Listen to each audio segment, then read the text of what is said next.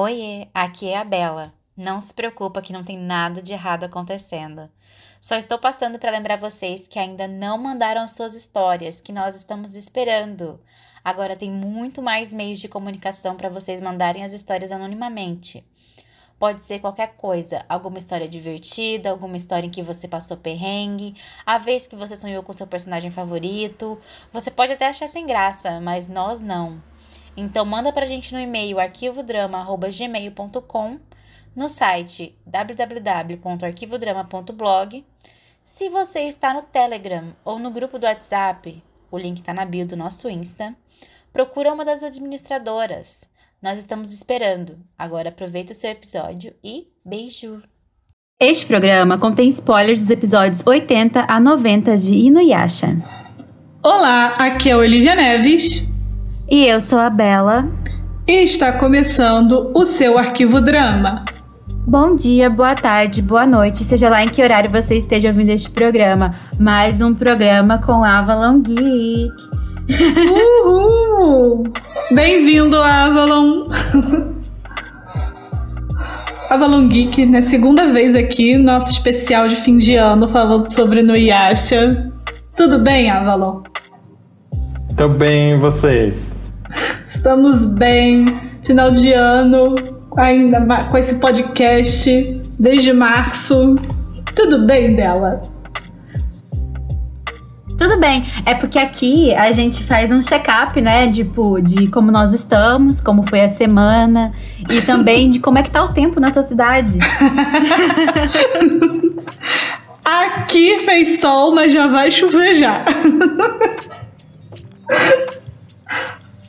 Mato aqui, Grosso. Talvez. Aqui talvez. A Avalon está no interior de São Paulo. Aqui no, Mato, aqui no Mato Grosso a gente está no calor. Oi, mesmo. E hoje nós teremos o quê? Seixomaru Pistola também. A gente, não é todo dia que a gente vê o Seixomaru perder a calma, né? Oh, raras vezes, e hoje ele, assim, é o Seixomaru pistolaço. Com razão, oh. né? Com razão. É, foi, pergunta isso. Você assistiu os episódios todos, Avalon? Conseguiu assistir, fazer esse sacrifício de assistir no Yasha novamente? Um esforço de maratonar 10 episódios, né? foi muito esforço de eu assistir. É, pois é. Vamos então para nossa primeira categoria, que é a categoria dos vilões. Senta! E a gente começa, é claro, com o nosso vilãozão, o Naraki. Né? Uma participação importante, importante dele nesse bloco, né? Naraki fica ambicioso e ousado. Né? Vocês devem se lembrar que a gente deixou aquele suspense no final do último episódio. Pois bem, Kagura, amando de Naraki, sequestrou a Rin em uma tentativa de atrair Sesshomaru para uma armadilha. Primeiro, ele diz que vai entregar a menina se Sesshomaru matar Inuyasha. Mas tudo, tudo era para fazer Sesshomaru fazer o oposto e ir atrás de Naraki, porque Naraki quer absorver o corpo de Sesshomaru. O plano de Naraki meio que é, ricocheteia, né? Na esperança de atrair Sesshomaru, ele deixa seu cheiro escapar e acaba atraindo também Inuyasha, que usa a Tessaiga Vermelha na barreira dele e entra no castelo para tentar dar um fim ao Naraki.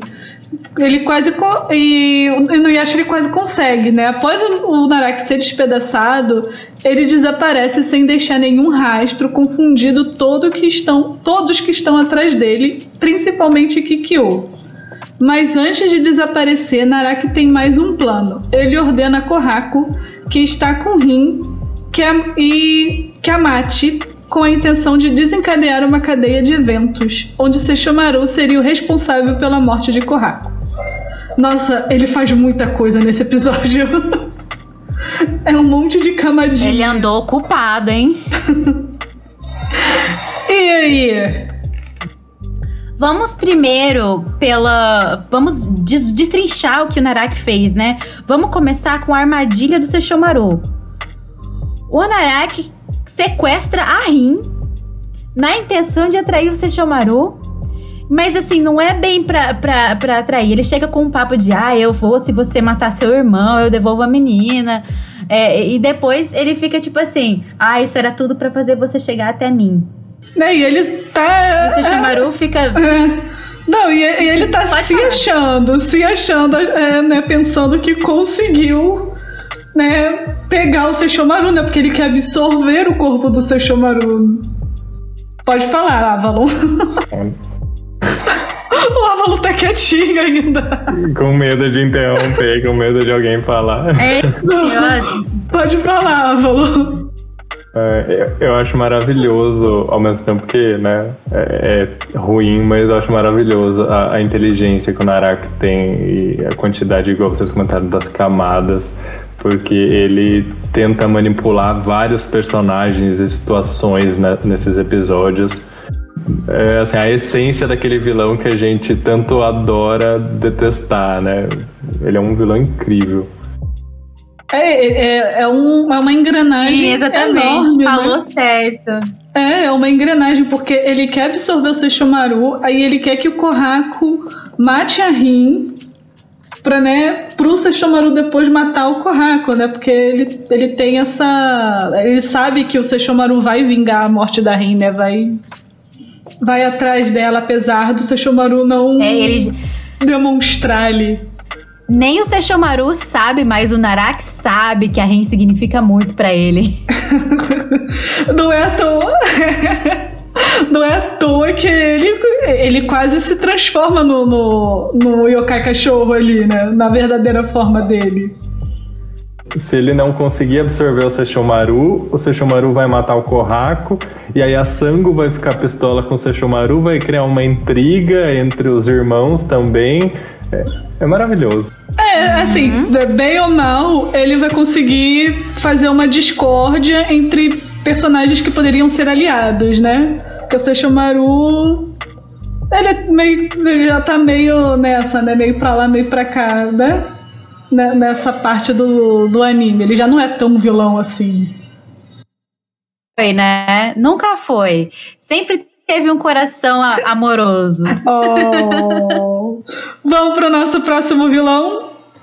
Sou eu que vou falar sobre ela, a Kagura. A rainha do deboche já está farta de Naraki, mas isso não é novidade, né?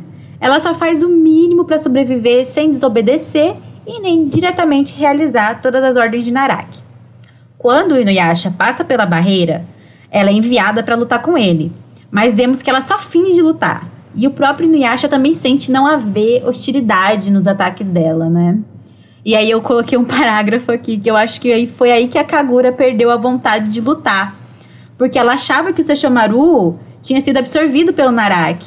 Então eu acredito que ela pensou assim: "Ah, game over pra mim, né?" E mais tarde, após desaparecer, o Naraki manda a Kagura dar um fim em Kohaku. Mas ela apenas o leva até Naraki, seja lá onde ele estiver, né? A gente ainda não sabe onde é que o Naraki foi parar. A, a Kagura ela percebe logo de cara o que o Naraki quer fazer, né?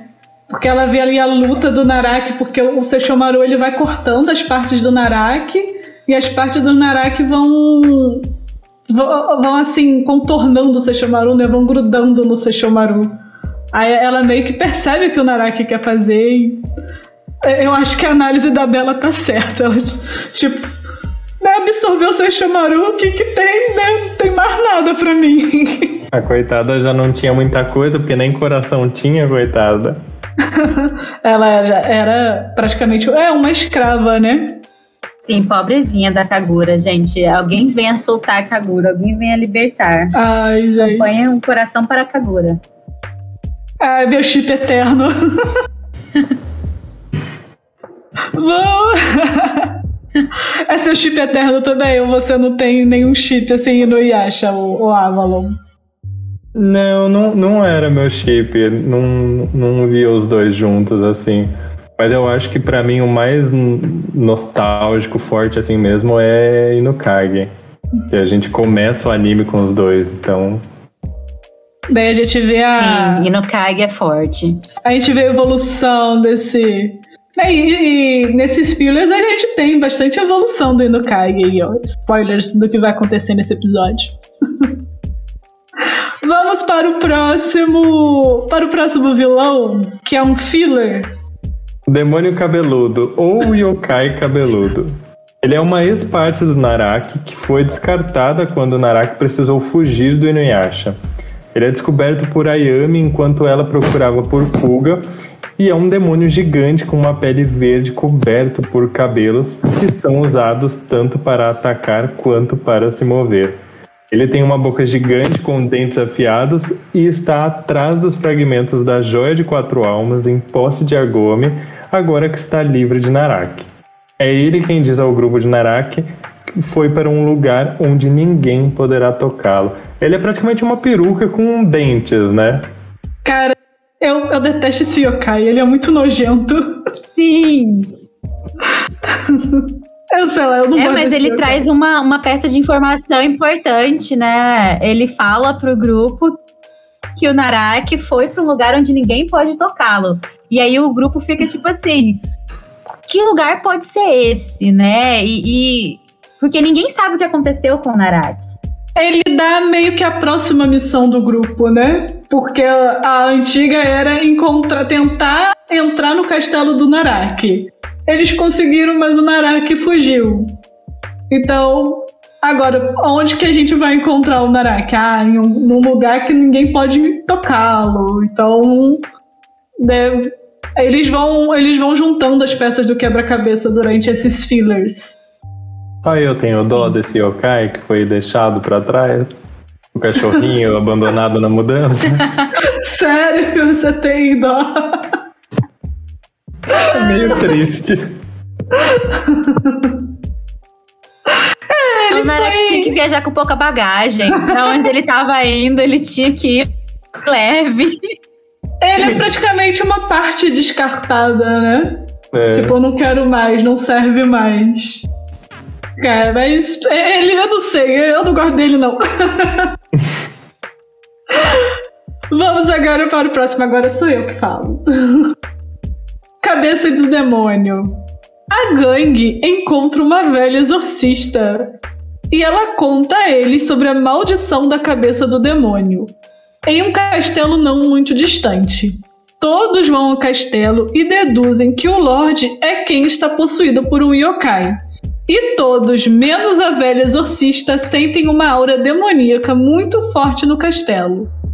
Muitos monges e sacerdotisas já haviam tentado exorcizar a cabeça do demônio antes, mas não obtiveram sucesso. Miroque logo vê que é uma ilusão, quando a ferida do vento não funciona contra ela, e faz uma descoberta chocante. A princesa do castelo é, na verdade, o verdadeiro demônio. E ela já devorou os corpos de 99 monges e sacerdotisas, que faria de Miroque o centésimo. Quando Inuyasha está prestes a matá-la, Miroque precisa saber por que um demônio tão poderoso se, se escondeu por tanto tempo. E descobre que é por causa de Naraki, por, por ela ter medo de ser, é, de ser absorvida por Naraki. Pois é, essa daí foi. Foi mais uma que, que mostra, né, a, a- a extensão do poder do Naraki e como ele era temido pelos outros yokais, né? Porque ela ficou por muitos e muitos anos escondida dentro daquele castelo, no, no fundo daquele, daquela, daquele poço, daquele lugar lá, né? E e ela não se mostrava, né? A, a, a demônia lá, ela não se mostrava porque ela sabia que assim que ela saísse, o Naraki ia devorar ela. E ia se fazer mais forte. Cara, não, você vê como é que o Naraki causa medo, né? Do, nos outros. Nos, nos outros yokais. Porque né, muitos yokais que a gente vai ver nesses filhos, eles só estão aparecendo por conta do desaparecimento dele. Ele tinha uma energia demoníaca muito forte, né? Muito grande. É engraçado que eles comentam assim a respeito da energia maligna que sumiu, né? Ao longo desses episódios. Então assim dá a impressão de que todo mundo percebeu que o Naraki desapareceu, né? Sim, sim, né? É, tem, chega até uma parte que a gente depois vai falar, né? Que ele fala, ó, eu vi uma massa de energia maligna é, ir para o lado norte, eu acho, né? não lembro. Ir para um lado lá que eu, eu percebi. Não é nessa não, não dá spoiler, Olivia. Não dá spoiler. spoiler, a gente acabou de avisar que ia ter spoiler. Não, amiga, mas não dá spoiler do nosso episódio.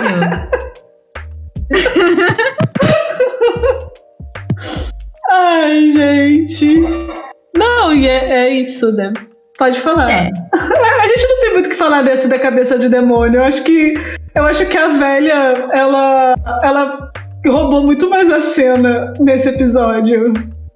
Com certeza, a velha que todo mundo sentia, sentia energia maligna lá e ela, tipo, Nem acho aí. que vou comer, acho que vou dormir. Não, e ela achando que ela seria poderosa, né? Ela se achando poderosa. Uma verdadeira charlatã, né? Agora pro, pro Hasetsu, o ladrão aposentado. Não é bem um vilão, mas eu coloquei ele aqui como vilão porque ele tá muito ligado ao Naraki. Enquanto vagava em busca de Naraki, Kikyo ajuda um vilarejo que está tendo problemas com yokais e é abordada por Hasetsu, um ladrão velho cuja vida depende apenas de um fragmento da joia de quatro almas. Incrível como ele ainda não foi encontrado pelos demônios que estão atrás dos fragmentos, né? Hasetsu então conta a ela sobre seu passado como um bandido cruel e seu parceiro traíra, Onigumo. Olha só que interessante. Descobrimos que Onigumo estava atrás da joia com Hasetsu, mas o enganou e roubou seus homens enquanto Hasetsu perdia o olho para um Inuyasha muito mais violento do que estamos acostumados. Para se vingar, Hasetsu foi quem ateou fogo no Onigumo e então jogou de penhasco. O Onigumo sempre teve a marca da aranha nas costas. Esse velho bandido, antes de morrer, pede a Kikyo que enterre uma mecha de seu cabelo em um lugar sagrado para que sua alma seja salva e ele encontre paz. O nome desse lugar é Monte Hakurei. Informação importante. O que, vocês têm a dizer sobre isso? Esse é importante, gente. É, uma informação importante. Finalmente aqui que eu fazendo alguma coisa de útil. Ai, Olivia. Ah, Alienando a audiência. Vamos ser sinceros, gente. É... Não, é um episódio dedicado somente a esse ladrão e a Kikyo. Então, assim, importantíssimo. Tá. Eu acho interessante porque eu não sei se todo mundo sabe, mas isso aqui não existe no mangá desse jeito. E eu fico impressionado de como a Sunrise conseguiu fazer esse link com o Onigumo Sendo que no mangá esse é só um ladrãozinho doente que não tem fragmento nenhum. E assim, acho que ele conversa com a Kikyo por umas duas, três páginas e pede para ela levar o cabelo dele lá pro Monte Hakurei. Mas hum. aqui eles fazem toda uma lore que eu acho que fica bem interessante. Ah, legal, legal. É, não, muito interessante, cara. Porque, ah, é porque aqui nós somos duas é, leigas de mangá, né? Nós não lemos o mangá de Inuyasha, a gente comenta sem, sem saber o, o a outra versão. Então, então é bom ter essa, ter essa, né? Até porque a gente tá falando de uma sua de fillers. Então, alguns desses episódios não aconteceram no mangá, né? E você fala, você dizer que é, é, o cara era só um ladrãozinho, que não tinha o fragmento da joia, que não tinha nada. Até aí eu entendo que foi um furo de roteiro da Sunrise deixar um fragmento da joia com ele. Porque ele era um velho muito indefeso. Ele chega pra, pra Kikyo com aquela faquinha dele e, né? É, imagina. Os yokai já teriam ido atrás dele. É, cadê os yokai indo, indo atrás dele? é, o bom ele escondeu muito bem, né? Ninguém viu. Eu acho interessante porque eu até fiz um, um vídeo no canal sobre isso que assim, se a gente para pra ver, meio que ele causou tudo, né? Porque ele tacou fogo no Onigumo, fez o Onigumo depois ser salvo pela Kikyo e ele que desencadeia tudo. Cara, é verdade. É uma bola de Sim. neve, né? Efeito dominó, efeito dominó. Efeito dominó. é, ué, ué, porque ele que tacou fogo no Onigumo. Né, se, se ele tivesse né, seguido a vida, talvez, talvez o Anigumo não, tivesse feito isso. E nota também pro, pro Inuyasha violento, né? Foi uma coisa. A gente assistiu esses episódios em stream. Inclusive, Twitch TV barra Drama. A gente tá lá terças-feiras assistindo Inuyasha. De vez em quando. e aí. É, o pessoal que tava nos comentários falou: Nossa, o Inuyasha estava muito mais violento antes da Agomê, né? Ele era muito mais inconsequente. E a Kikyo até fala para ele, não acha, não faça barbaridades. Não, é alguma coisa assim que ela fala para ele, né? É, não faça não, não, coisa perto de mim, é, onde não, eu possa ver. Não seja violento perto de mim, uma coisa assim, é.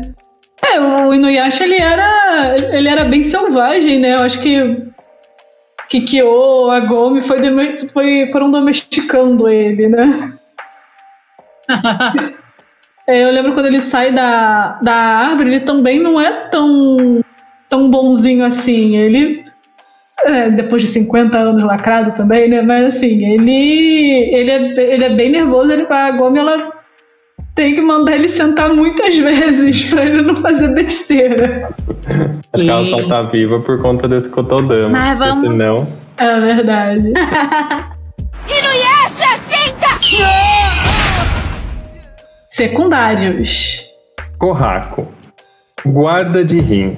Dentro de uma cabana, ele continua sem memórias, exceto pelo rosto de Sango, e se surpreende com o tanto que Rin fala. Ele e Rin dividem um melão e depois Naraki o controla para tentar matar Rin e em seguida que se deixe ser morto por Sesshomaru. O Haku não consegue cumprir nenhuma das tarefas e Kagura se pergunta qual o verdadeiro propósito de Naraki em mantê-lo vivo, mesmo enquanto ele não parece conseguir cumprir nenhuma das ordens. Servindo mais uma vez aí de de discórdia, né? De escudo do Naraki. Porque ele, acho que ele sabe que a Sangon não vai deixar o, Kohaku morrer. Então ele tem Vai, vai causar uma discórdia ali, vai causar um, um, uma confusão.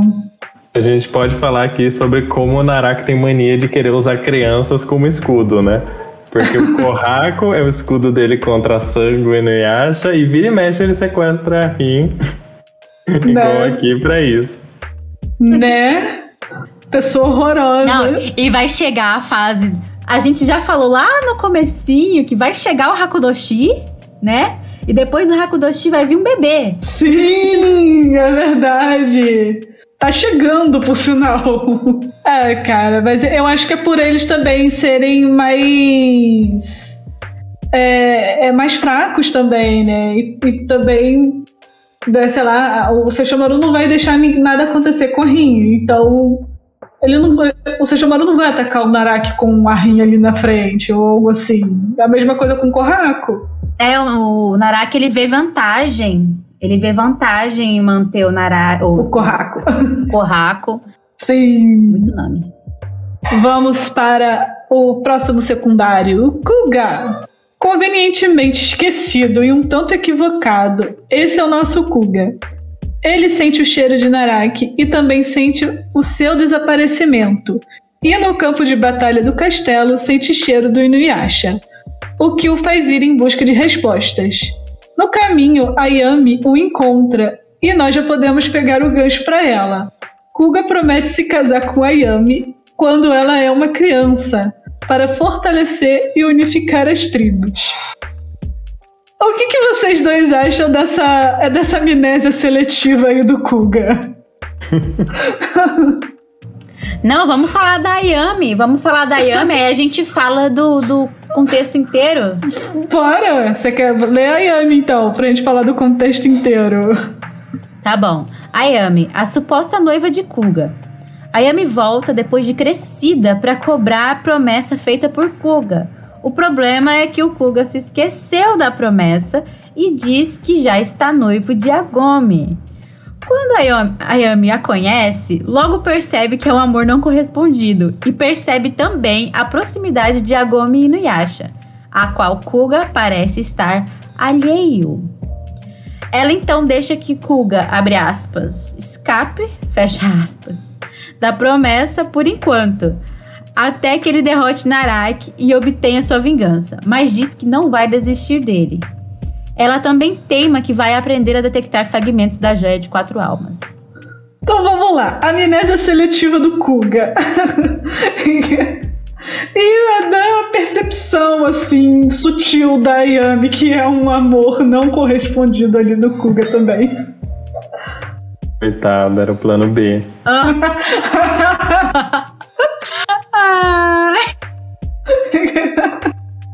Mas o que, que, a gente acha dessa essa amnésia seletiva do Kuga, né? Foi a pergunta da Olivia. Uhum. Eu acho, assim, que ele. Eu acho não, a gente vê, nós espectadores vemos que no final ele se lembra da promessa que ele fez na noite do arco-íris com lua. Não, da lua cheia com arco-íris, um negócio assim. Arco-íris de lua, uma coisa assim, né? É o arco-íris arco é, de lua, arco-íris da lua.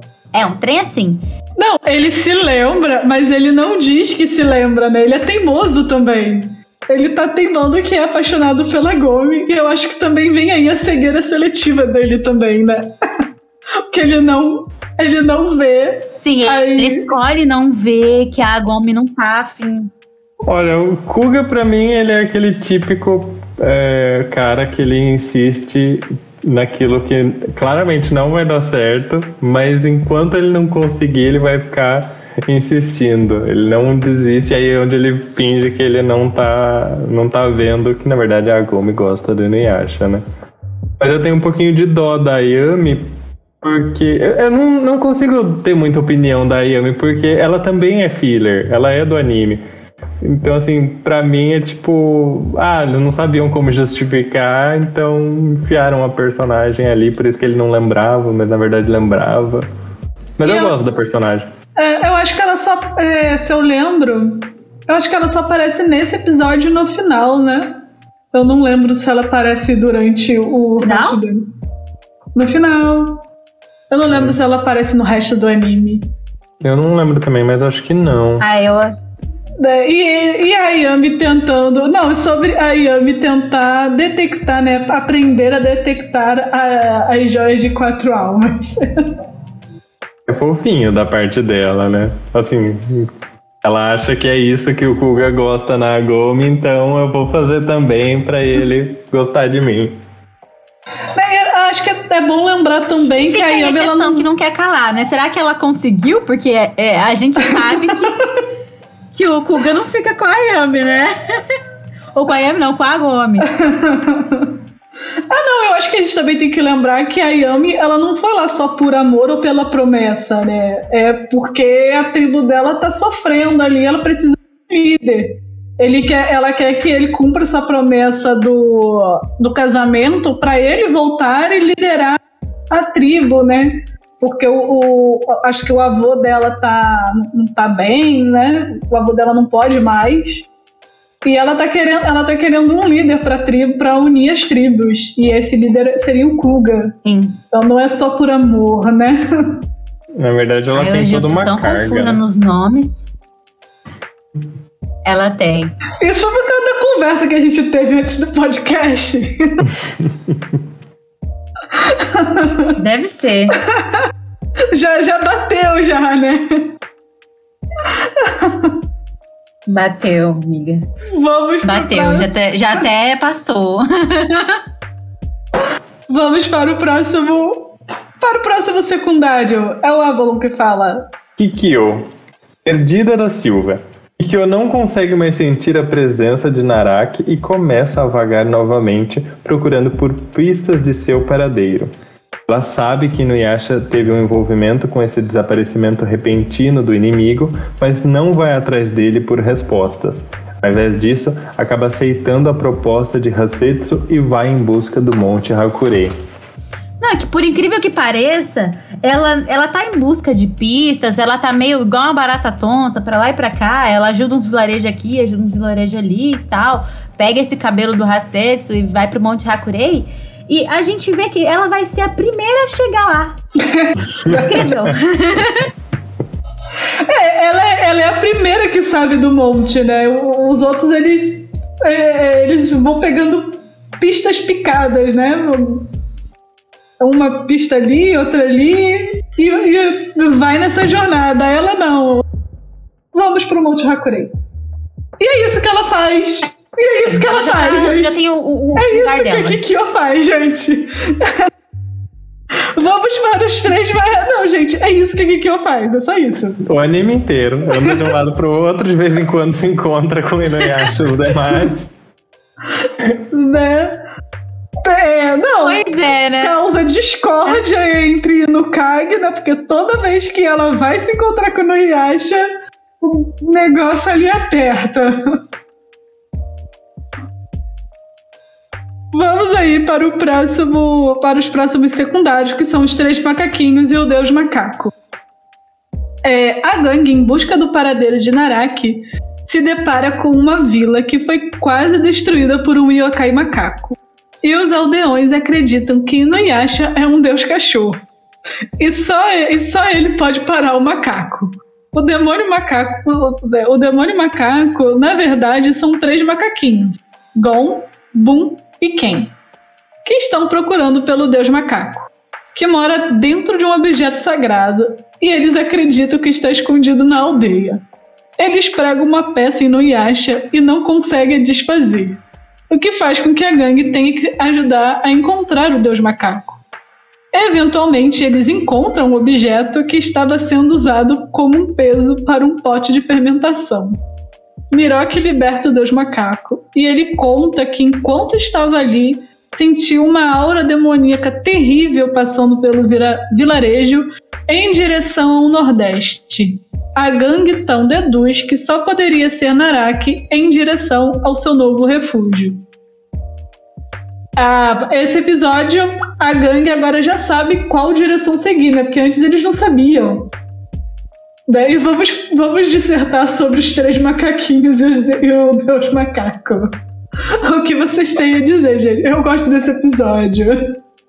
Ah, eu, eu gosto desse episódio porque ele é bem cômico, é bastante leve. Eu acho que depois de, de um monte de episódios pesados que a gente teve com luta contra Narak e tudo, é, é bom pegar uma onda um pouquinho mais leve, assim, dar um tempinho pra eles descansarem. O episódio em si é hilário, os personagens também. Eu acho que eu até ia gostar de ver eles novamente é, em Hanyo, sei lá.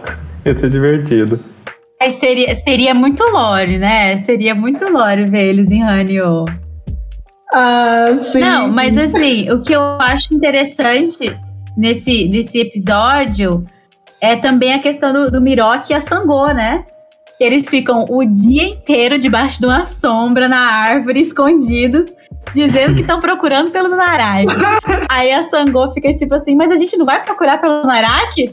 E o Miroque, não, eu só falei isso pro Inuyasha deixar a gente em paz. Todo mundo querendo descansar. Né? O Inuyasha passando um perrengue com os macaquinhos, porque os macaquinhos pregam uma peça nele e não conseguem desfazer só com Deus Macaco. Né? E, e assim, né? E são três também desmemoriados, né? Porque eles não sabem como desfazer o encanto, eles não sabem como é o, o, o, né, a o negócio sagrado, cada um fala uma coisa né? E eles não sabem aonde colocaram. Aham. São terríveis. Cara, muito bom, muito bom. Eu gosto desse episódio, a mesma E coisa no do final foram eles que assim. perderam, né? Ninguém roubou. Sim, Ninguém roubou. eles acharam, eles achavam que o, o povo do vilarejo tinha, tinha roubado e o povo do vilarejo fica louco por- porque eles estão destruindo a, a plantação. Sim. Gente, vamos então para. Acabou as categorias secundárias. Vamos para o próximo. Vamos para a nossa próxima categoria. Inuyasha, senta! Gangue. Os relacionamentos na gangue estão mais fortes e mais estreitos do que nunca, com Miro-san bem aí, já nascido e crescendo. Miroki e Sangô continuam com seus papéis de comentaristas dos acontecimentos, com Shippo, que faz observações pontuais aqui e ali. No episódio da cabeça de demônio, a Sangô tá pula de ciúmes do Miroque com a bela princesa. E enquanto o Shippo tenta ver as coisas por um lado positivo, o Inuyasha segue implicando que Miroque e a princesa estão fazendo safadeza juntos. Até que a Gomi faz ele calar a boca para não piorar a situação. O Inuyasha não tem tato mesmo, né? Nota que nesse episódio, o Miroque ele segura a mão de Sangô e diz que ela é a dona do coração dele. eu tô rindo aqui que eu tô lembrando, gente, o Inuyasha é muito lerdo. O Inuyasha ele não percebe o sentimento que a Sangô tem pelo, pelo Miroque. Aquela velha sente, aquela velha fala, nossa, ó, ela tá com ciúme, ela gosta lá do monte. E o Inuyasha... Eu acho que ele é lerdo mesmo, gente, só pode. Deve ser, porque Imagina se ele não percebe o Miroque Sango, que desde o início a gente já percebe que os dois vão ficar juntos. Só falta acontecer de fato. Imagina ele perceber, sei lá, a Gomi tá interessada nele. Não, e lembrar, e lembrar que. Ah, mas a gente já disso... oficializou aqui no podcast. É verdade. A gente já oficializou aqui no podcast que Inuyasha e Agami já são namorados. Aqui no podcast eles já são namorados. e, e, É, porque tem aquele episódio em que a Agami segura na mão do Inuyasha e fala: Eu vou ficar do seu lado. E aí a gente falou: É bem aqui, ó. Foi aqui que eles começaram Foi aqui que eles começaram. A, é, gente, não tem outro. Não, e tem um episódio que o Inuyasha fala, né? Que a gente também falou, não, você quer que eu e a Gomi a gente termine? Então, peraí, se terminou, é porque tinha alguma coisa acontecendo. então, assim. aqui já tá canônico, Inuyasha e a Gomi já estão namorados.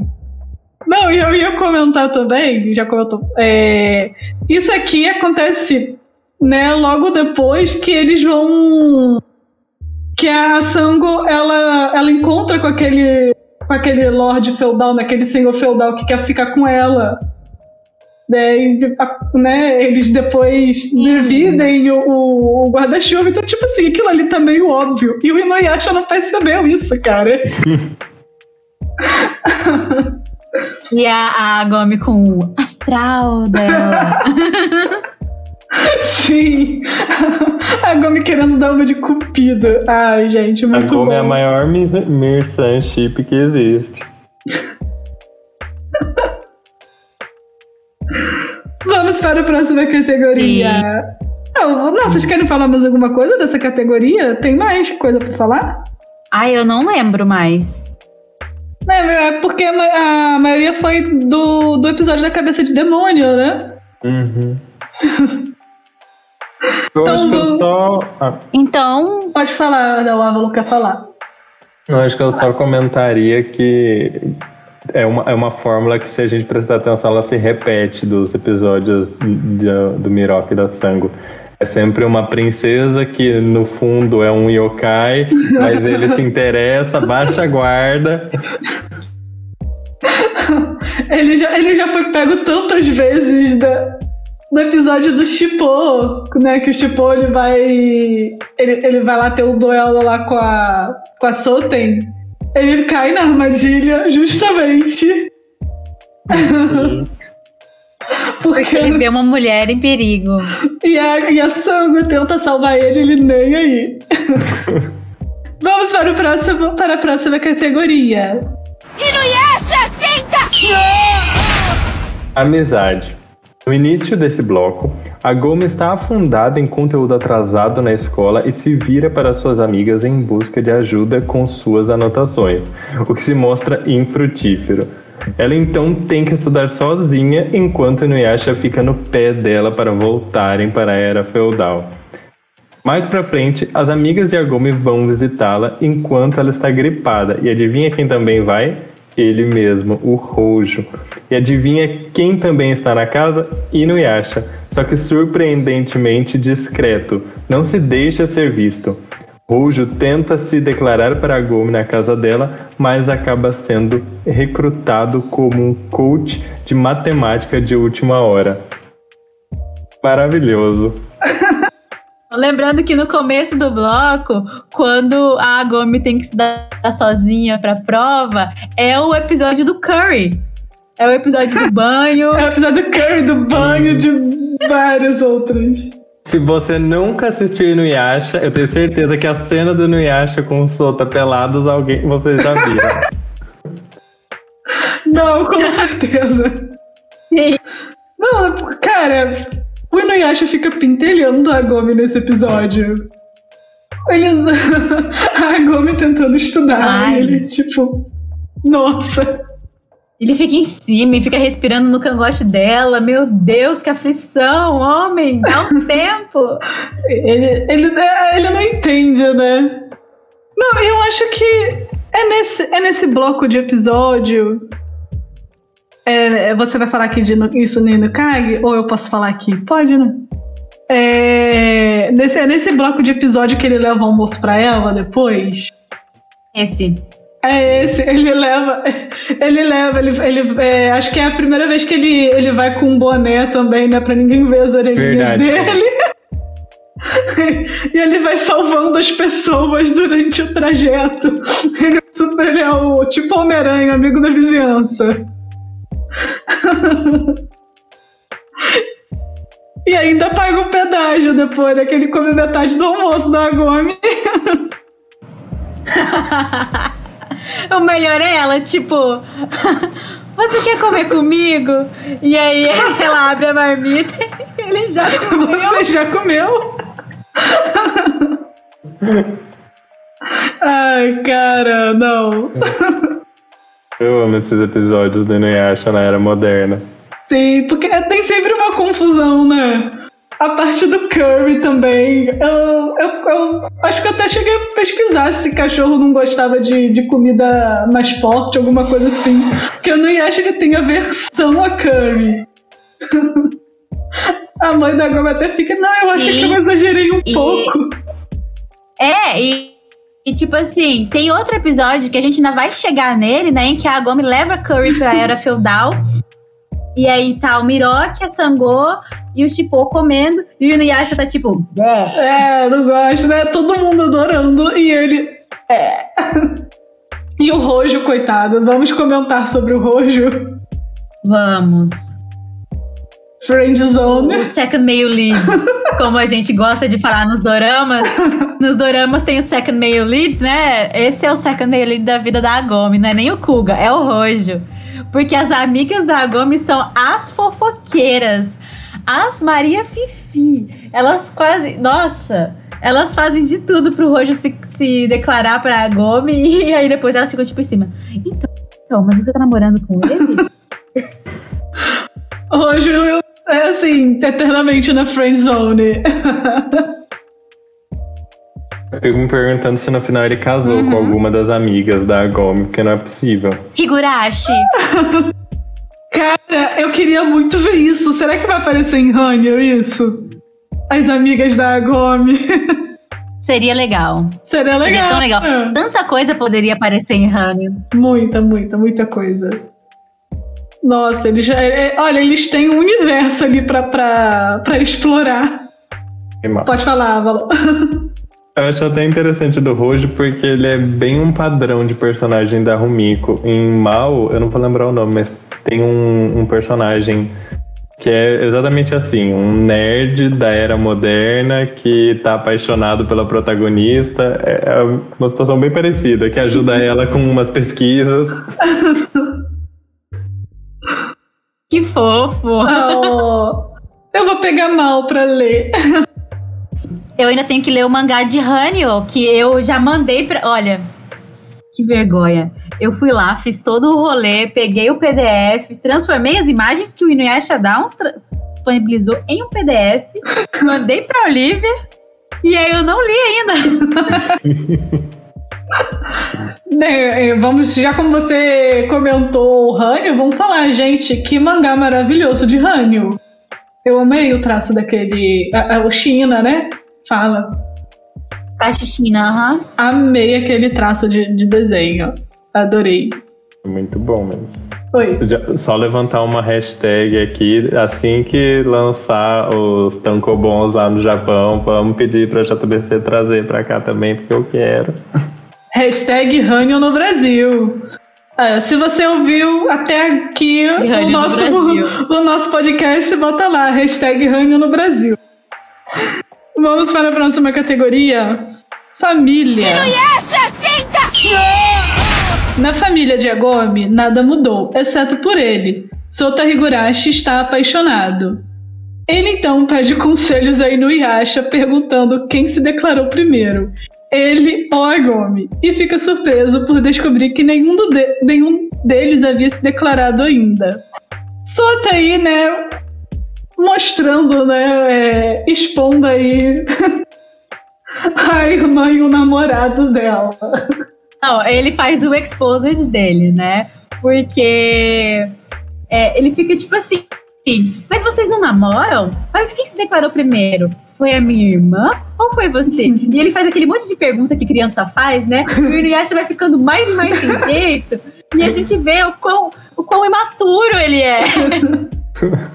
O Soda teve mais atitude do que Inuyasha e a Gomi. né? É, esse episódio é bonitinho, né? Porque os dois. Falei, tô leve. Esse episódio é bonitinho, que, né, que eles, eles vão ajudar o Sota a, a se declarar, né? O Sota fica. fica é, ensaiando com o Inuyasha, a Gomi acha aquilo meio estranho. né? E ela, né, aquele grande clássico Banzai que eu também adorei. E a mamãe Higurashi, gente. A mamãe Higurashi. Que doença maravilhosa! A paciência da mamãe Higurashi, ela é, assim, de outro mundo mesmo. Totalmente. Então vamos para a próxima categoria. Inuyasha, senta! E no começo do bloco, Inuyasha tá no pé da Agome e a impede de estudar direito para suas provas. Ele vai tomar um banho com Sota e volta nu pro quarto da Agome, vai comer curry e volta com a língua ardendo. No final, ele acaba ainda adormecendo na cama da Agome e ela fica sem dormir na noite antes da prova. Querem comentar antes de eu ler o restante? A gente já comentou, né, disso, né? Ele dorme. Acho que a gente esqueceu de comentar sobre ele dormindo na cama. E ela não podendo dormir direito antes da prova, né? Mas é tipo isso, né? O cachorro dorme bonitinho ali, você vai tirar o cachorro? Você não vai tirar o cachorro. Você fala, olha como ele tá bonitinho. Ai, ótima, ótima. Ótima analogia.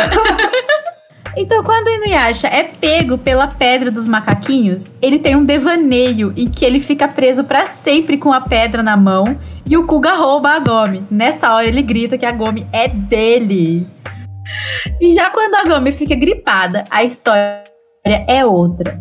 Ele dá o casaco pra ela, ela deita a cabeça do ombro dele, e é um deleite para os olhos, inclusive é a capa desse episódio, né?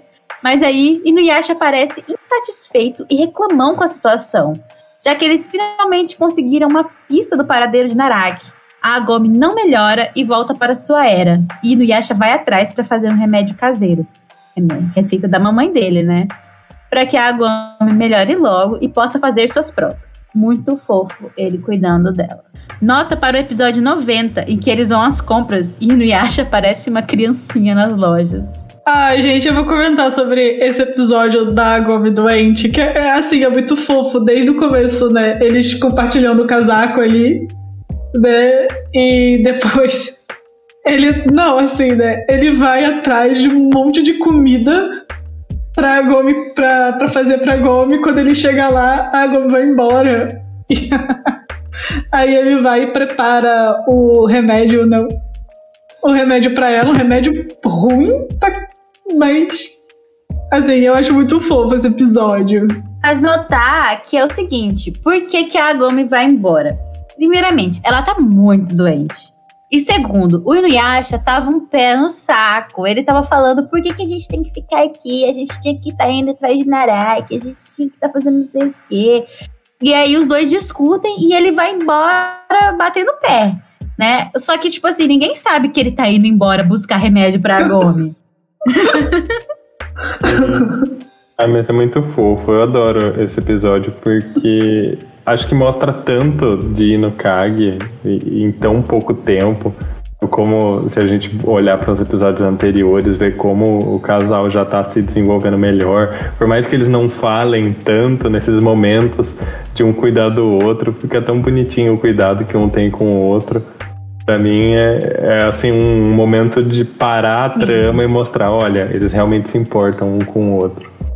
Não, e tá agora também destacar quando o Inuyasha lá tá preso naquela pedra que os macaquinhos, né, fizeram com ele. Os dois grandes medos de Inuyasha, né? O Sesshomaru levando a, Tens- a Tessaiga e o Kuga levando a Agome pra ele. Sim. Pensa num desespero, gente. Ela é minha. Ela é minha! É maravilhoso. E, ele- e é claro, eles fazendo compras. Porque olha que compras são aquelas, Família Higurashi cheia do dinheiro, hein? né? Aquele templo pra turista lá dá, dá muita grana. Pois é. As, as réplicas que o vovô Pois é, ele- vendia da joia. Eles vão no. Ai, ai. Não, eles vão num lugar lá que pare... é um mercadinho, parece um mercadinho, mas eles saem parecendo que acabaram de sair do atacadão. um monte de caixa. Ele pega, ele pega todos os cup noodles possível. Então, vamos para a próxima categoria. Vocês querem falar mais alguma coisa? Já quem? Já quem? Senhor Sesshomaru, Após o sequestro de Rin, Sesshomaru não parece muito abalado por fora e recusa a proposta de Naraki de matar Inuyasha em troca da liberdade da garotinha. Ele vai então ao castelo onde Naraki se encontra e os dois começam um embate. Sesshomaru debocha da verdadeira forma de Naraki e com razão, enquanto eles têm planos de absorvê-lo.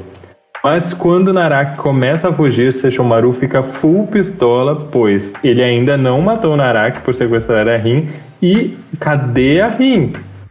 Ao descobrir que Kohaku vai matar a Rin, Sesshomaru vai atrás dele com Inuyasha em seu encalço e ao chegar lá, ele percebe as intenções de Naraki ao controlar Kohaku e Inuyasha implora para que ele não mate o garoto, pois isso iria ferir a Sango. A Gomes se surpreende quando Rin acorda e continua a seguir Sesshomaru. Quem diria, né? Odiava humanos. né? Olha lá, mordendo a língua. Nossa, mas como a gente. A gente comentou no começo do episódio, Sesshomaru full pistola. Sim, ele quase se transforma, ele quase vira daí o Kaizão lá pra ir atrás do Naraki e, e- e o Naraki fica tipo assim, ai, não perde seu tempo. Né, assim, ele fica bravo por duas coisas, né? né, pela armadilha, né, que o Naraki fez pra ele e por sequestrar a Rin, né? A armadilha de tentar ali absorver ele e por sequestrar a Rin. Ele fica pistolaço, pistolaço. Ele tenta matar o Kohaku, mas acho que ele vê alguma coisa ali no Kohaku, né? Ele fala, ah, ele não. Parece que ele não tem ali, né, o, o livre-arbítrio dele, né? Engraçado perceber que em momento nenhum ele admite, né, que ele tava preocupado com a Rin. A gente sabe, a gente vê, mas ele faz aquela pose de não. Eu vim aqui pra te matar, Naraki. É, Tem nada não. a ver com a menina. Tem nada a ver com a menina. Foi só o Naraki Não tem falar. nada a ver com a menina. É, não, foi só o Naraki falar assim: cadê a Rin? Que ele fica. Cacete. Cadê a Rin? e vai embora. Quem tem que explicar é o Jacken, né? Como sempre. Sim, ai, coitado do Jaque. Ainda levou um cascudo do Inuyasha. Não, porque a gente também, vamos falar, né? Que a gente tá aqui sempre lembrando, né? Que a, a gangue ainda não, não conhecia a Rin. Né? No outro episódio, quem só viu a Rin foi a Agome. E esse episódio, todo mundo agora sabe da existência da Rin. E que ela tá com o Sesshomaru por livre e espontânea vontade. Porque ela vai atrás do Sesshomaru, sai, né? Segue o caminho dele e a Rin vai seguindo ele junto com o Jaken. E ele dela, e todo mundo fica tipo perplexo. Como, como diria o meme, perplexos. Perplexos. Passada, chocada. Igual a gente, quando ele salvou ela episódios atrás lá com a Tenseiga, né? Dá até um calorzinho. É, a assim. Tessega vibra, até parece que já sabe o destino dele, né? Tenseiga é outra que sabe muito bem do Sesshomaru, mesmo ele não falando. Vira e mexe, ela vibra, ela faz alguma coisa ali, tipo, eu sei que você quer salvar. Vai. É, você não quer admitir, né? É. Aí ele usa como desculpa, eu só vou fazer porque a Tenseiga Ela- tá ela- vibrando. Ai, gente. todo mundo sabe, todo mundo sabe, você chamaram. Então tá. Então vamos pro arquivo pessoal? Vamos para o arquivo pessoal. Eu vou. É, eu vou indicar Hanako-kan, que eu maratonei faz um, um final de semana aí. A nossa protagonista ela vive numa escola onde contém sete mistérios. E os sete mistérios é esse Hanako-kan, né? Todos acham que na verdade é uma menina. Porém, quando ela é né, uma menina que que realiza desejos mas para realizar esse desejo ela precisa pegar algo em troca né, da pessoa. Então ela vai é, tentar realizar, né, tentar pedir alguma coisa para a Hanako e depois ela descobre que não é a Hanako, é o Hanako. E eu não vou aqui fazer um spoiler, mas né, por né, por consequências aí da- das escolhas da nossa protagonista, ela vira a ela vira serva do Hanako e né, tudo tudo que ele pede ela tem que fazer, incluindo limpar banheiros. Ai, que péssimo. Pobre protagonista. Ela sofre. Adoro, adoro esses animes onde os protagonistas são humilhados. Adoro. Você, você, você sente assim uma certa empatia, né? Uma certa. Você se vê nessa pessoa, né? Porque os humilhados. não, os humilhados ainda não foram exaltados. Nada. E a gente vai estar assistindo. E a gente vai estar assistindo quando ela for exaltada. Com certeza. Então vai pegar o dia. E o meu arquivo pessoal é Kyoko Suiri. Kyoko Suiri é um anime que eu assisti assim porque eu gostei da animação, achei fofo, achei a protagonista bonita. É sobre uma garota, uma garotinha que ela é sequestrada por, por, por tipo seres da noite, né, demônios. E aí eles tiram um olho e uma perna dela e transformam ela numa deusa, né? Ela é a porta-voz deles com o mundo dos deuses e tudo mais, só que ela vive no, no mundo dos humanos. E ela é muito rica, ela é de uma família muito benquista. E ela conhece esse cara, que é o nosso protagonista, que ele também tem lá seu, seu dinheiro, mas ele tem um quê de sobrenatural. E ela não consegue bem descobrir por que, que ele é o sobrenatural, o que, que ele tem de sobrenatural, né? Mas ela decide que ela vai namorar com ele. Ela decide que ela vai namorar com ele e, e que, sabe, não interessa, ninguém vai ficar no caminho dela, mesmo ela não sendo o tipo dele. Ela espera anos e anos pra ele terminar com a namorada dele, e ela vai atrás dele depois. E é muito bom. Eles vão é, depois lutar contra lendas urbanas. Tem Ah, um é legal. Natural. É muito bom. Uma pessoa que persiste no seu sonho, né? Vou namorar com ele sim, tá? Sim. Ninguém vai me impedir. Nem ele. ah, não gosta de mim? Eu vou esperar até você gostar. Uma hora dá certo. Avalon, o seu arquivo pessoal. Meu arquivo pessoal vai ser uma indicação de um anime que eu acho que é um dos que eu achei mais fofos, assim, de deixar o coração quentinho.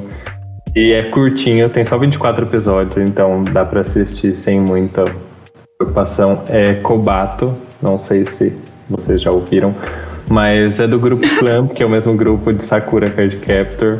E é maravilhoso. Conta a história de uma menina que ela está na Terra depois de uma espécie de uma guerra. Ela e ela tem uma missão para poder voltar que é poder reunir um potinho com corações feridos. Então, à medida que ela vai ajudando as pessoas a resolverem os problemas e resolverem aquela, digamos assim, aquela dor que as pessoas têm no coração deles, ela vai preenchendo esse coração e tem episódios assim maravilhosos, muito profundos.